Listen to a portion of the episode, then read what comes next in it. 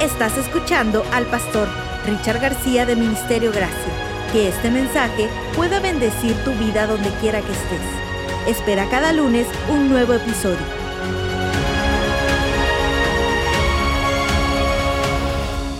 Estamos hablando de milagros.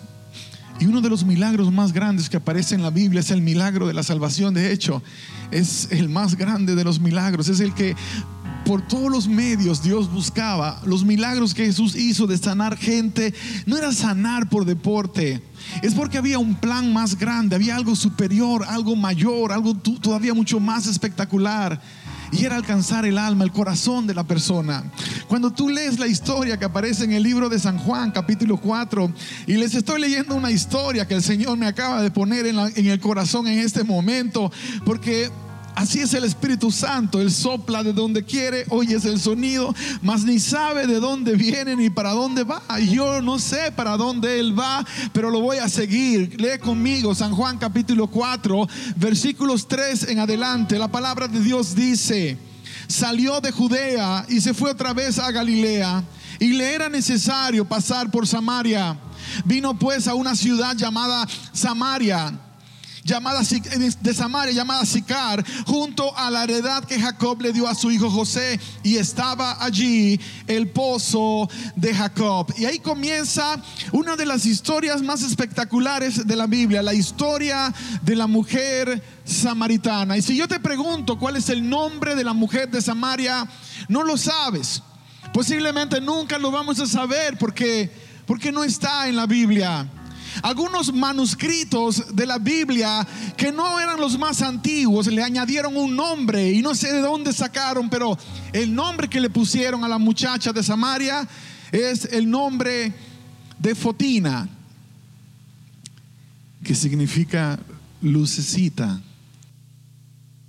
Por haber tenido posiblemente cinco matrimonios distintos, porque en aquel entonces era muy difícil conseguir marido. Parece que estamos en una época muy parecida. Porque puedes conseguir a un hombre, pero conseguir un esposo no es tan sencillo. Jesús llegó y se sentó. Hizo una de las cosas tan impactantes acerca de Dios, el Todopoderoso la palabra dice, cansado del camino. Pero Dios no se cansa. Pero aquí está Dios cansado. La palabra dice que los discípulos fueron a comprar de comer, fueron a comprar comida. ¿Por qué fueron a comprar comida? Porque, porque había hambre. Jesús tenía hambre, Dios tenía hambre. Y, luego cuando llega la mujer de Samaria, que tú sigues leyendo los versículos el 7 en adelante, vino una mujer de Samaria a sacar agua. Y Jesús le dijo, dame de beber. Pues sus discípulos habían ido a la ciudad a comprar de comer. Y la mujer samaritana le dijo, como tú siendo republicano me pides a mí de beber, que soy demócrata. Porque republicanos y demócratas no se trataban entre sí. Respondió Jesús y le dijo, si conocieras el don de Dios y quién es el que te dice, dame de beber, tú le pedirías y él te daría agua viva. Muchacha, ¿y desde cuándo, desde cuándo te llegó la idea de que los políticos te podían cambiar tu historia? ¿Desde cuándo creíste que votando por uno o por el otro ibas a cambiar tu historia? Era un deber que todos debían ejercer, cierto, pero la esperanza del hombre nunca, nunca debió estar puesta en el hombre.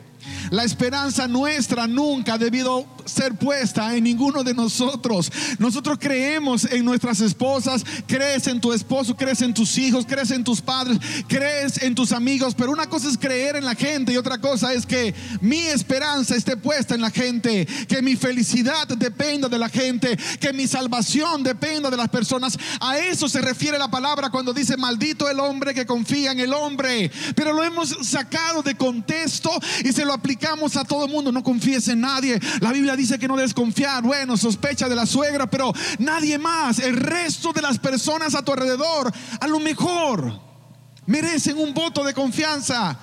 Tus hijos merecen un voto de confianza. Tu esposa merece un voto de tu esposo merece un voto de confianza todos los días. Es una decisión. Ahora, cuando se trata de salvación, no puedes ponerla en las manos de un hombre. Cuando se trata de salvación, no puedes pedir al hombre que te dé lo que el hombre no te puede dar. Al ser humano que te dé lo que es imposible que un ser humano te pueda dar. Eso no significa que Dios no usará al hombre para traer salvación a tu vida. Todo lo contrario, esa es la verdad. Dios usa al hombre para traer salvación. Ahora, ahí tenemos a una Dallas, una, una muchacha que estaba perdida y no lo sabía. Como un montón de gente que tú conoces un montón de gente que yo conozco y lo más doloroso que, te puedo decir ahora es que tenemos personas que están sentadas en la iglesia hace muchos años y todavía están perdidas. Pero pastor, ¿cómo sé si esa es mi condición? ¿Cómo puedo saber si soy yo que tengo problemas? ¿Cómo saber si soy yo que estoy en dirección equivocada? Presta atención a los detalles de, la conversación entre Jesús y la muchacha.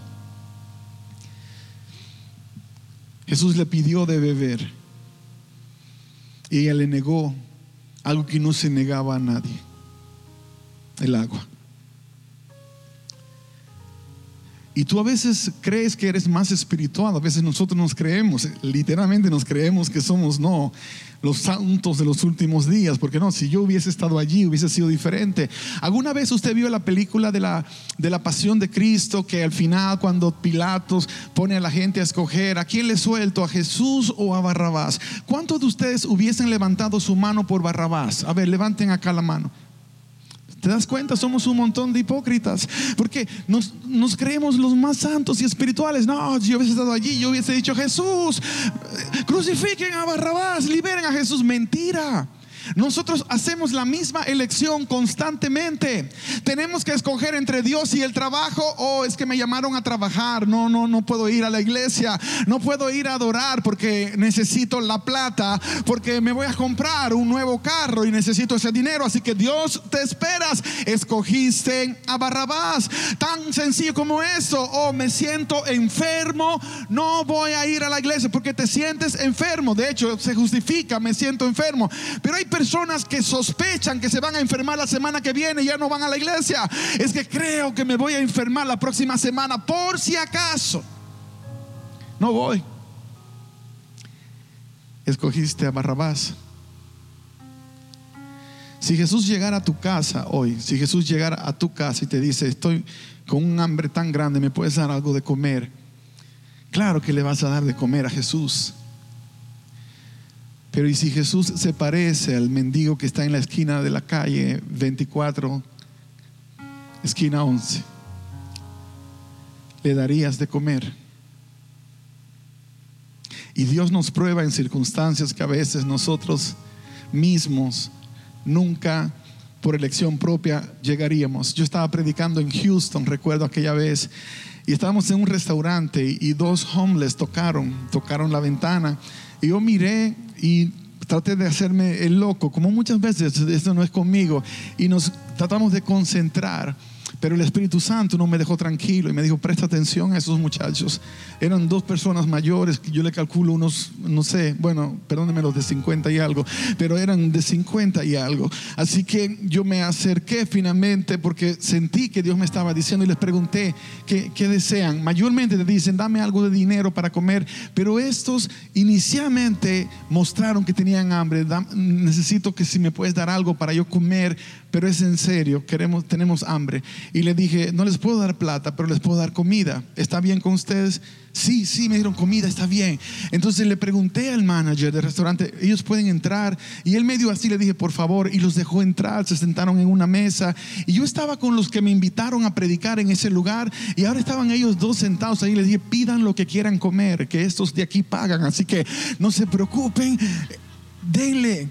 En el nombre de Jesús todos vamos a disfrutar hoy acá. Y ellos, no, broma, yo iba a pagar, pero ahí por lo menos la intención, al final ellos se convencieron que la bendición también era para ellos y pagaron. Pero ahí estaban ellos sentados. Yo les pedí permiso a mis amigos y les me dan una oportunidad. Me siento un rato con ellos y me senté. Cuando estaba de cerca, el olor era uno de los más horrendos que había podido experimentar. Y créeme que yo he estado en muchos lugares que huelen mal. Nací en un barrio, uno de los lugares que íbamos a correr y a jugar eran esas cañadas donde salía todo lo asqueroso del barrio. Y ahí corríamos. Antes de ir a la misa, que era monaguillo en la iglesia, tenía solo dos pantalones en aquella época, así que mi closet no era muy complejo. Dos pantalones y unos tenis prestados de mi hermana. Y mis amigos me invitaron a correr y nos fuimos por la cañada. Y era la cañada donde estaban reparando las tuberías por donde salen todas las heces fecales de, toda la comunidad. Y cuando terminó, estábamos tan emocionados con el juego que, que se me pasó, se me pasó que realmente yo tenía que ir para la misa. Me tocaba servir, era monaguillo del barrio. Así que un chamaquito de 8, 9 años corriendo, disfrutando de su tiempo. Me imagino a, a mi hijo más pequeño, el chino, Isaac. Pero cuando terminó, el pantalón era uno de esos blue jeans, pero ya no era blue blue jeans, era amarillo, pero amarillo salpicado de barro y de heces fecales. Cuando yo terminé, el otro estaba peor, el otro no me lo podía poner. Este era el pantalón para ir a misa. Ahora, ¿qué hago? Y me acuerdo llegar a la casa y sacar el otro donde estaba. No, no vale la pena. Limpié lo mejor que pude. Tomé uno de esos perfumes de mi abuela, esos perfumes de las abuelas, que cuando te lo ponías a tres kilómetros la gente sabía que tú venías. Tomé ese perfume y le eché todo lo que pude y me acuerdo que me fui a misa ese día. Me pusieron mi sotana que era de poliéster bien grueso. Y el olor concentrado, con el poder mágico del perfume que lo elevaba a la quinta potencia. Yo notaba que el sacerdote miraba buscando de dónde viene, de dónde viene hay algo que no cuadra acá. Eran fue uno de los momentos más vergonzosos para mí, porque capaz que si me descubrían, me hacían la vergüenza del, del, siglo frente a todos allá. Gracias a Dios que sobreviví ese día. Ahora, yo estaba sentado con estos dos y olía casi a lo mismo, pero sin el perfume. Y mientras uno de ellos comía y se sonrió conmigo, sus dientes no eran amarillos, eran verdes. Habían unas hilachas en sus dientes que mejor no describo más. Y el Señor me probó en ese momento. ¿Te atreverías a abrazar y a besar a esta persona? Yo sería el héroe de los héroes si les digo me levanté en el nombre de Jesús y le planté un beso. Pero no es cierto. No pude. Y yo me fui ese día.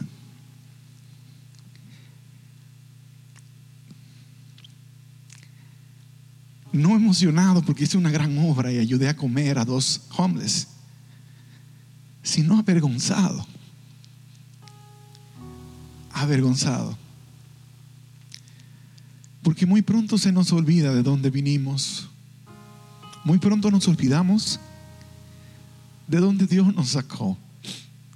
Y la razón es simplemente que no estamos realmente conectados con Dios. Estamos a la distancia. Cuando tú no tienes el valor de sentarte con un hermano y decirle en su cara lo que tú crees acerca de él, pero te vas y sueltas toda la basura del mundo y se te olvida todo lo que los demás hicieron para bendecir tu vida, es evidencia de que estás lejos de Dios. Es evidencia de que no estás en intimidad con Dios. Es evidencia de que necesitas el milagro que sucedió en Samaria, en Sicar, aquel día. Cuando para ti la imagen es más importante que lo que hay en el corazón de la persona, es evidencia de que estás distanciado de Dios. Cuando lo que te preocupa es solamente la apariencia, pero te olvidaste del interior, es evidencia de que te has apartado de Dios. Cuando te crees que te lo mereces todo y que la gente tiene un deber para contigo, entonces te das cuenta que tienes un serio problema. Has estado separado de Dios. Cuando le siembras veneno a los demás simplemente para que miren a alguien que no te cae bien diferente, es evidencia de que has estado muy lejos de Dios. Esta muchacha lo había vivido. Las mujeres del barrio no la querían para nada. Cuando la miraban en la, en la congregación, lo más probable que agarraban al marido y lo alejaban porque esa ya le voló el marido a cuatro y va por el quinto. Así que obviamente no es la mujer que la gente quiere, pero ahí están las dos, las dos dimensiones. Ahí están aquellos enemigos de Dios que golpean a los que están intentando acercarse a Dios, pero también están los que han estado intentando acercarse a Dios, dejando que los golpes y piedras de sus enemigos les quiten la mirada del lugar donde siempre debió estar puesta. Y entonces comienza la autocompasión. ¿Por qué me golpean? ¿Por qué me tiran? ¿Por qué, ¿Por qué no me quieren? Oh, cuando nosotros miramos la forma como las personas reaccionan. Solo tenemos que irnos más atrás. Y vas a ver que el fruto tiene mucho que ver con la raíz. ¿De dónde vinieron? Pero el Señor no vino para golpearlos más. Él vino para encontrar una manera, llegar al corazón y sanar. Encontrar una manera de sanar. Esas personas que te han golpeado, esas personas que han hecho de tu vida una vida miserable a veces, es porque ellos vinieron de un ambiente de miseria. Hay personas que no saben lo que, es, dar un abrazo genuino. Hay personas que no saben lo que es dar un beso. No lo saben. Mientras el Archer, Gabriel y Rey venían subiendo, a veces en la iglesia yo los agarraba y los besaba. Uno de ellos era el que siempre me daba cinco besos. Ese siempre fue generoso, pero tacaño con la plata. Pero, pero eh, eh, esos, esos momentos con ellos, recuerdo aquella persona que un día se me acercó y me dijo, pastor, dígame, usted no debe estar haciendo eso. ¿Qué cosa? Besando a esos muchachos. ¿Por qué? Van a salir homosexuales, me dijo. A los hombres no se les besa. Y lo único que sentí en mi corazón fue compasión y rabia mezclado. ¿De dónde rayos salió este que no sabe lo que es recibir un beso de papá? Y entonces entendí que había mucha gente en la iglesia que nunca recibieron un beso de papá o un beso de mamá. Mi papá solo nos besaba cuando estaba borracho. Yo no necesito esperar estar borracho para besarlos, pero sabes, Mientras los hijos van creciendo, piensan que ya no necesitan el beso de papá. Pero un día se acordarán y comenzarán a hacerlo con sus propios hijos. Darle amor a tus hijos no les va a torcer, no hacerlo lo hará. Mostrarle afecto a tu familia no te hace un ser humano débil, todo lo contrario, eres el más fuerte entre los fuertes. Porque aquel que se levanta por su casa, por su familia, tiene un lugar especial en el corazón de Dios. Tiene un lugar especial. Es posible que la mujer samaritana no sea una mujer, sino uno de tus hijos que está sediento y no te has dado cuenta. Es posible que la mujer samaritana no sea una mujer de la historia bíblica, sino tu esposa o aún tu esposo. Porque cuando Jesús llegó, se olvidó de su propia necesidad y se enfocó en ella y comenzó una de las pláticas más hermosas y profundas de la Biblia. La mujer le dice, pero, pero un momento, ¿eres tú mayor que nuestro padre Abraham, que nos dio de este pozo del cual bebieron Isaac, Jacob y toda la familia? ¿Eres mayor que Jacob? No, no eres mayor, no puedes ser mayor. Y Jesús se sonríe y le dijo, mira muchacha, vamos a caminar juntos, te voy a enseñar. Si tú bebes de esa agua, vuelves a tener sed. Pero si bebes del agua que yo te doy, oh, esa, esa te saciará para siempre. Se convertirá en ti una fuente de agua que salte para vida eterna. Y entonces emocionada, ella buscó explicar, entender, pero, pero no tiene con qué sacar. No importa que no tenga, porque no se trata de un instrumento, una herramienta. Es que lo creas. Y eso es todo lo que Dios te está pidiendo que lo creas. Y entonces ella le dijo, bueno, dame, dame de esa agua. Todo el tiempo hemos andado pidiendo, pidiendo, Señor, dame, dame, dame, dame y dame. Pero cuando dejas de estar pidiendo, es cuando realmente vas a comenzar a recibir. Porque nos enfocamos en las cosas equivocadas, creyendo que nosotros necesitamos. Y realmente no lo necesitamos. Dios nos está llevando a través de la necesidad a comprender lo que realmente nosotros necesitamos para poder vivir una vida completa y con propósito, una vida que tenga sentido. Entonces Jesús le dijo, listo, estamos listos, ¿quieres beber? Sí, ve y busca a tu marido. Y quiero que pongas atención a esto porque voy cerrando. ¿Por qué decirle que buscara a su marido si Jesús sabía cuál era la historia? Porque no es que Jesús no sabía, pero Jesús quería que ella se convenciera ella misma de dónde se encontraba. No es que Jesús no sabe por dónde tú te encuentras en este momento y que necesita que tú se lo digas. Él necesita que tú reconozcas cuál es tu condición, dónde te encuentras, dónde estás. No puede ser que soy un cristiano, pero no quiero nada con aquel hermano y llevo 20 años y lo miro y prefiero voltear. Hay gente que todavía yo me la, he encontrado en un mall, gente que yo conocí años atrás cuando les prediqué la palabra y éramos parte de la misma denominación y son tan religiosos que me ven y se van por el otro lado porque esa cosa se pega. A lo mejor se me va a pegar lo que se le pegó a este que lo, que lo sacó del camino de la religiosidad. Hay gente que te mira de esa manera, pero el problema no eres tú. Es que no han lidiado con algunos conflictos internos, es que no han encontrado el amor de Dios todavía para sus propias vidas porque no lo han buscado, porque Jesús dijo, me buscarás y me hallarás cuando lo hagas de todo corazón. Así que si no lo estás recibiendo es porque todavía no lo has buscado con todo tu corazón y esa y esa fue su historia. Y entonces cuando el Señor le dijo, llama a tu marido, ella pensó, pero Señor, ¿cómo le explico? ¿Cómo le digo? Porque José no es mi marido, es el marido de la vecina, yo se lo quité y la gente sabe. ¿Cómo le digo? Y le dijo lo que era más fácil, no tengo marido, estoy soltera y sin compromiso. A ver qué se ocurre por ahí, qué sucede. Porque este judío estaba guapo y ella era una mujer que tenía necesidades emocionales y espirituales. Pero muchas veces ponemos las espirituales a un lado. Y quiero que sepas que Jesús la estaba enamorando. Jesús la estaba qué? Pero no porque quería una esposa sino porque Dios nos atrae con cuerdas de amor. La estaba enamorando con, su, con, su, con sus brazos maravillosos que cubren para la eternidad.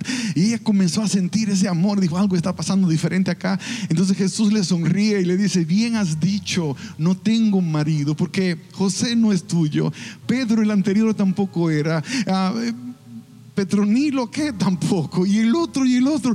Y ella se emocionó, pero al mismo tiempo dijo, no hombre, esto nunca me había pasado. Tú tienes que ser un profeta. Y el Señor le siguió la corriente todo el tiempo, porque ella rápido cambió de dirección. Vamos a hablar de otra cosa, porque este tema es muy caliente. Así que le dijo, Señor, ¿dónde tenemos que adorar? ¿Dónde, dónde tenemos que adorar? Porque los judíos dicen que hay que adorar en Jerusalén y nosotros los samaritanos en Jericín, pero por favor dinos dónde tenemos que adorar. Los adventistas dicen que hay que adorar en su iglesia. Los metodistas dicen que no, que es en la suya. Los pentecostales, aleluya, dicen que es su iglesia, que no puedes adorar en otro lugar, solamente en su lugar.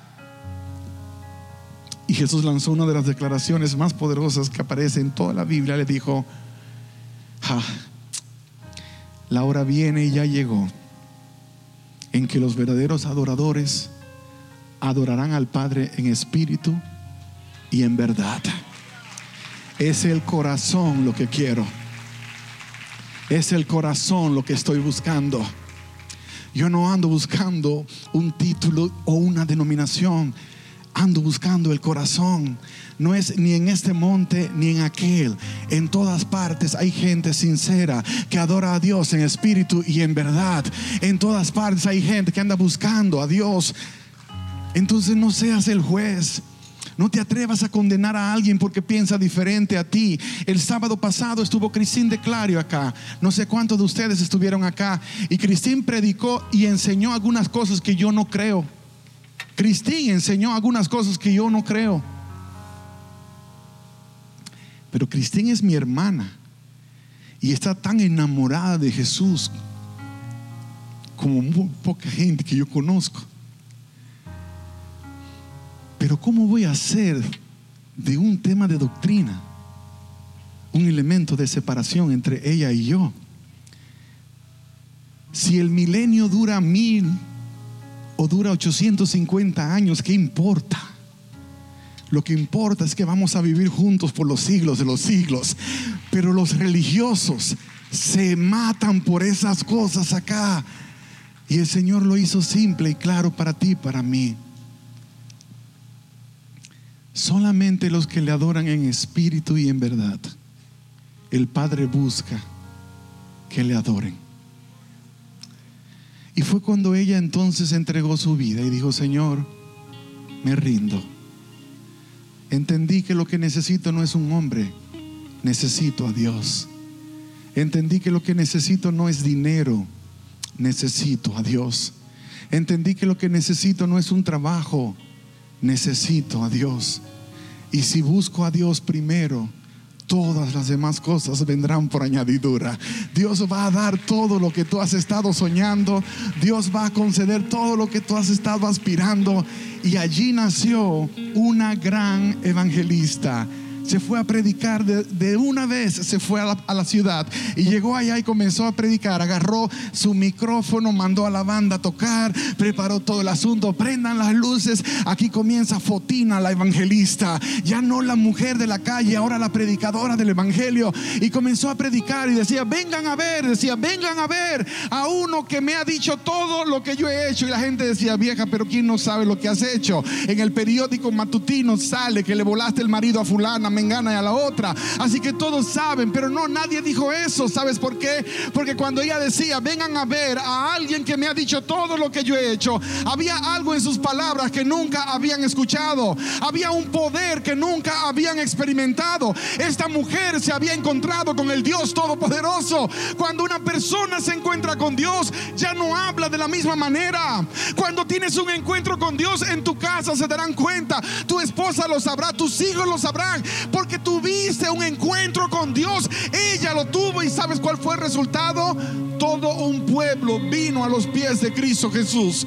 Todo un pueblo vino a los pies de Cristo Jesús a través de ella. Dios nos llamó a ganar el Metroplex. Dios nos llamó a ganar a Texas. Dios nos llamó a ganar a Estados Unidos. Dios nos llamó a ganar a las naciones y no te tienes que limitar. No te pongas un freno, no te pongas una barrera, porque si Dios te mandó, Dios te va a respaldar. Esto que estamos haciendo hace más de un año, Miel San Marcos, Cristín Declario, Marcela Gándara, Daniel Calvetti, Ingrid Rosario y todos los que vienen, el grupo Barak, no es porque queremos gastar plata haciendo un espectáculo para que la gente se entretenga, no es porque Dios nos mandó a traer sanidad a esta tierra. Dios nos mandó a buscar al que se perdió. Dios nos llamó para traer un reavivamiento. A eso nos mandó Dios. Todas las alianzas que Dios está haciendo. No es para que nuestro reino avance porque no es nuestro. Es para que su reino avance. Estamos avanzando el reino de Dios, no el reino de los de Misterio Gracia. No el reino de Miel San Marcos, no el reino de Connect Church, no el reino de Cristín. Estamos avanzando el reino de Dios.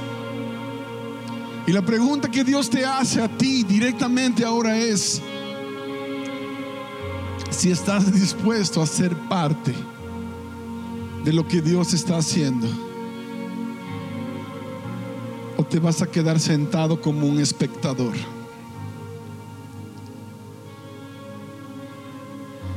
Hay personas que me dijeron años atrás, estaré contigo hasta el final. Nunca me voy a apartar de usted, pastor.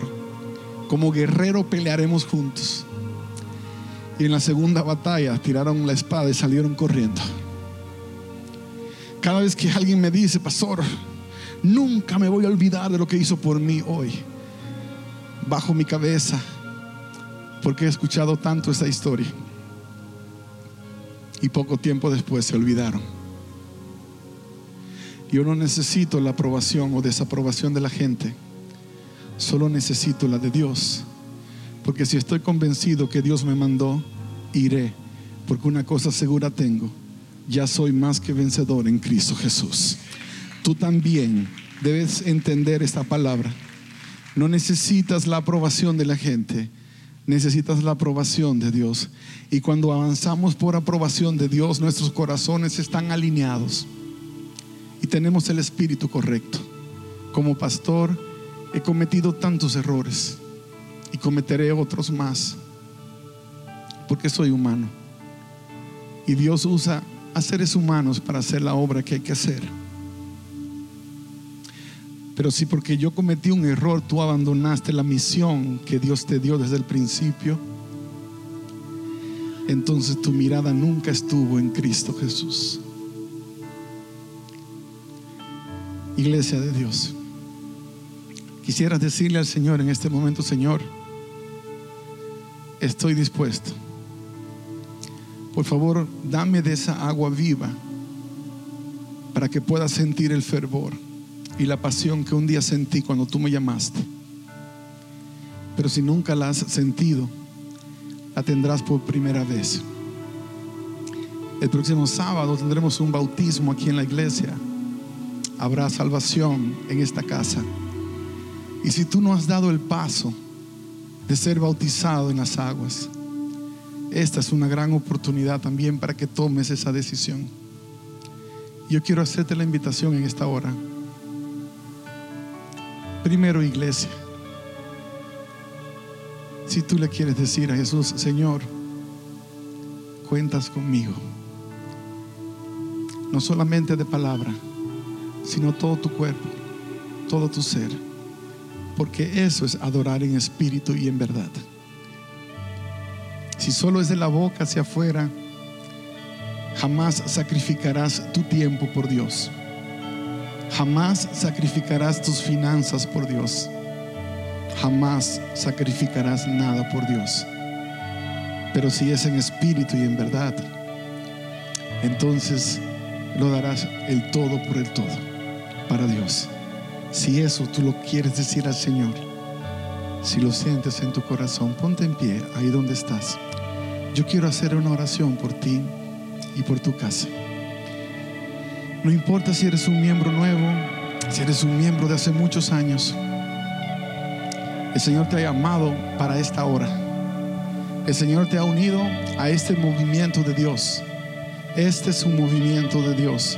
Porque los movimientos de Dios nunca se, caen, no son derrotados. Cuando comenzamos este movimiento nos pronosticaron seis meses de vida. En dos semanas vamos a celebrar nueve años de victoria en victoria en Cristo Jesús. Porque lo que es de Dios permanece. Lo que es de Dios avanza. Lo que es de Dios crece. Y nosotros estamos convencidos de que seremos cada día más bendecidos y bendecidos. La amistad, la hermandad con hombres como Pastor Jay, con amigos como los de Miel San Marcos, como Daniel, como todos esos guerreros y los que vienen. Y les tengo una noticia buenísima. El mes próximo se viene para Ministerio Gracia Abel y Rosy. Rosy Rivera, la predicadora de hace dos semanas, la hermana de Jenny Rivera que ustedes escucharon predicar acá, han escogido esta casa para que sea su casa se están mudando de California para acá y se unen a la revolución. En poco tiempo vamos a ver a otros hombres y mujeres uniéndose. Y si un día tú serviste en esta casa y por orgullo abandonaste tu llamado, este es un buen momento para que te reconcilies con Dios. No importa si lo abandonaste porque tuviste una diferencia con un líder o con el pastor. A ti te llamó Dios y Dios te plantó en este lugar y no por plata y no por privilegios humanos, sino porque Dios vio tu corazón. Fue tu corazón lo que atrajo a Dios. No lo cambies, no abandones. Levanta tu mano conmigo. Padre, yo bendigo a esta iglesia. Bendigo a cada uno de mis amigos y de mis ovejas. Bendigo a mis compañeros de batalla. Bendigo a aquellos que por primera vez hoy han venido acá. Y te los entrego. Solo tú sabes el propósito por el cual hoy nos encontramos todos aquí. Solo tú lo sabes. Solo tú tenías clara la agenda de lo que iba a pasar acá. Esta palabra no es la que me tuviste en la madrugada estudiando ayer, pero era la palabra que tú habías apartado para esta hora. Gracias por la palabra de Pastor Jay. Gracias por la alabanza de Fausto, del equipo de adoración, nuestro equipo. Gracias por el ministerio de Arge, de Priscila, de Neftalí, de Shekina, de, de Variel, de, de Abner, de Gabriel, de Kevin, de Isaac, de David y de cada uno de esos otros guerreros y guerreras que están hoy sirviendo en otros departamentos y no están acá arriba. Gracias por ellos, Señor, por lo que has hecho por lo que estás haciendo y por lo que sabemos seguirás haciendo. Así lo declaramos en el nombre poderoso de Cristo Jesús. Amén, Señor. Amén, Señor. Gracias por escucharnos. Puedes hacer que esta palabra llegue a otras personas ingresando a ministeriogracia.org slash donaciones.